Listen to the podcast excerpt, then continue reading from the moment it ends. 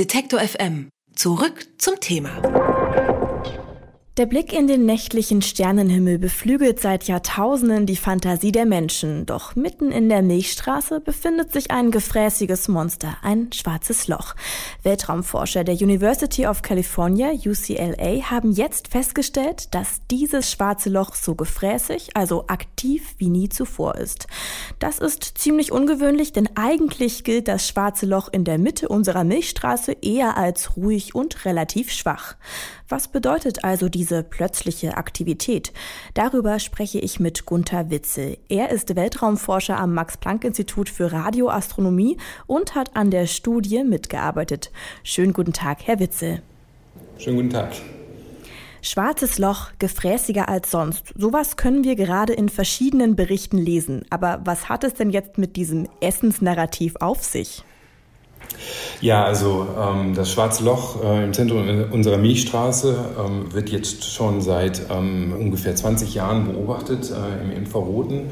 Und äh, die äh, Beobachtungen, die wir dort machen, sind Beobachtungen in, über Zeit. Also wir beobachten äh, sogenannte Zeitreihen der Helligkeit dieses schwarzen Lochs. Wir gucken, wie sich das schwarze Loch in der Helligkeit mit der Zeit verändert. Und das ist, äh, sind sehr aufregende Studien da dieses schwarze Loch sich in der Tat innerhalb von Minuten, teilweise 10 bis 20 Minuten, ähm, ganz dramatisch in der Helligkeit verändert. Das ist außergewöhnlich, weil man in der Astronomie ja normalerweise in ganz anderen Zeitskalen denkt. Und ab und an ist es so, dass man mal das Glück hat, dass man einen Strahlungsausbruch sieht, der dann vielleicht anderthalb, zwei Stunden dauert und der also ähm, äh, außergewöhnlich ist. Und von denen gab es bisher eine Handvoll. Und äh, dieser nun, der jetzt gerade kürzlich veröffentlicht wurde, äh, stellt also den Rekord dar. Es geht also um einen ja plötzlichen sehr starken Helligkeitsausbruch. Aber was hat denn das Ganze jetzt mit Essen zu tun? Überall steht ja, das schwarze Loch sei aktiv und gefräßig. Was, was frisst denn das da, was wir dann als Helligkeit vielleicht sehen? Ja, also das ist im Endeffekt das, was uns interessiert und was wir gerne verstehen möchten. Wir möchten gerne verstehen, was die Bedingungen ähm, in der Umgebung eines schwarzen Lochs sind. Ähm, und dieses ist eben das äh, supermassive schwarze Loch, das uns am nächsten ist, was uns also die detailliertesten Studien erlaubt. Und was wir eben ähm, verstehen äh, wollen, ist, ähm, wie ein solches schwarzes Loch Materie anzieht, in welchen Zustand diese Materie gerät, kurz bevor es also in das schwarze Loch hineinfällt. Und so wie wir das uns im Augenblick vorstellen, ist es, dass man äh, einen sogenannten Akkretionsfluss hat. Also die Materie organisiert sich ähm, in einer äh, sogenannten Akkretionsscheibe und ähm, das Material in dieser Scheibe wird sehr aufgeheizt. Das wird so aufgeheizt, dass sogar die ähm, Teilchen, die ein Atom ausmacht, also in dem Fall Protonen und Elektronen, voneinander getrennt werden. Die gehen in einen Zustand über, was man Plasma nennt. Ähm, und äh, dieses Plasma hat also bestimmte Eigenschaften, da werden auch Magnetfelder generiert. Ähm, bestimmte Teilchen, zum Beispiel die Elektronen, werden stark beschleunigt ähm, und generieren dann also die Strahlung, die wir sehen. Das ist die Hypothese. Wir würden halt gerne genauer verstehen, wie Magnetfelder zum Beispiel zustande kommen. Wir möchten auch genauer verstehen, wie dieser Akkretionsfluss reagiert auf Ereignisse in der direkten Umgebung.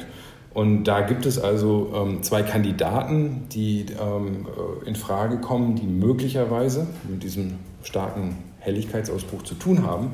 Ähm, einmal ist im letzten Jahr, 2018, der Stern S2 dem schwarzen Loch sehr nahe gekommen. Das war der, wie man das im Englischen nennt, closest approach. Äh, dieser Stern hat auch, auch Winde und wird sehr wahrscheinlich ähm, in seinem Vorbeiflug am Schwarzen Loch Material abgestreift haben. Und dieses Material könnte, also das ist zumindest eine der Ideen, äh, innerhalb des letzten Jahres seinen Weg weiter zu der Akkretionsscheibe und zum Schwarzen Loch gefunden haben und Auslöser für diesen Helligkeitsausbruch sein. Ähm, ein zweiter Kandidat wäre möglicherweise die ähm, Gaswolke G2. Ähm, in 2014 hatte die ihren Closest Approach. Seit 2012 folgen die Forscher ähm, der, dieser Gaswolke sehr äh, genau, ähm, da sie sich auch auf einer ähm, Orbit oder auf einem Orbit befindet, der dem Schwarzen Loch sehr nahe kam. Diese Gaswolke ähm, hat sehr wahrscheinlich auch ähm, Material ähm, hinterlassen in der direkten Umgebung des Schwarzen Lochs.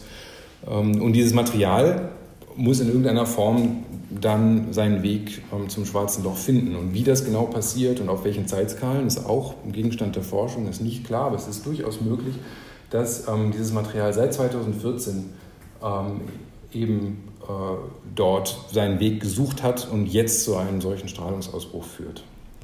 Es gibt also zwei verschiedene Erklärungsansätze, wie es zu diesem ja, Helligkeitsausbruch am Schwarzen Loch gekommen ist. Einmal dieser Sterne und einmal die Gaswolke, die ihm sehr nahe gekommen sind. Ähm, ich habe auch herausgehört, es ist sehr ungewöhnlich, das haben Sie am Anfang gesagt, dass, dass, dass diese Helligkeit so stark äh, zugenommen hat. Äh, was ich mich aber frage, ist es denn sonst aber normal, dass es ja Schwankungen in der Helligkeit bei schwarzen Löchern überhaupt gibt? Ähm, das ist normal. Ähm, und jetzt muss man natürlich aufpassen, wenn man sagt Helligkeit ähm, des Schwarzen Lochs. Was man tatsächlich sieht, ist diese direkte Umgebung, nicht das Material, ähm, was also kurz davor steht, ähm, von dem schwarzen Loch äh, aufgenommen zu werden, das ist eben aufgeheizt und das sieht man. Man sieht nicht das schwarze Loch selbst. Also eine sehr indirekte Beobachtung, wenn man so möchte, des schwarzen Lochs. Ähm, diese Schwankungen treten aber auf bei schwarzen Löchern ganz verschiedener Größe. Ähm, sowohl also bei schwarzen Löchern ähm, äh, von stellarer Größe als auch bei ähm, supermassiven schwarzen Löchern, die deutlich ähm, schwerer sind oder massereicher als das schwarze Loch im Zentrum unserer Milchstraße. Das heißt, mit ähm, äh, kurzfristigen Helligkeitsschwankungen, sogenannter Variabilität, hat man es also sehr, sehr häufig im Kontext von schwarzen Löchern zu tun. Äh, die Masse dieses schwarzen Lochs ähm, führt dazu, dass also viel der Variabilität, die also interessant ist, in Zeitskalen abläuft, die, die man eben im Rahmen einer Nacht äh, und dann auf längerer Zeitskala in 20 Jahren ähm, sehr schön beobachten äh, kann und auch dann eben in einen statistischen Zusammenhang bringen kann. Und das macht also Sagittarius so wertvoll in diesem Zusammenhang. Jetzt ja, ist diese Entdeckung nicht nur für Sie, für die Wissenschaft äh, spannend, sondern auch für uns Menschen, denn unser Sonnensystem ist ja Teil der Milchstraße, in dem sich dieses schwarze Loch befindet. Was heißt denn dieser Helligkeitsausbruch jetzt für uns? Könnte uns das schwarze Loch, wenn es jetzt gefräßiger als sonst ist, in dem Sinn irgendwie gefährlich werden?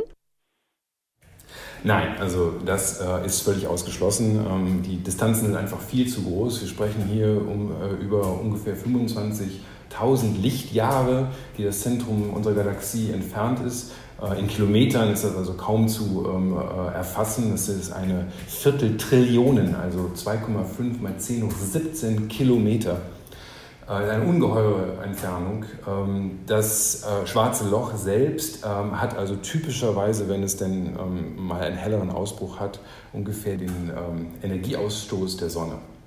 Äh, und die Sonne ist eben ungefähr acht Lichtminuten weg.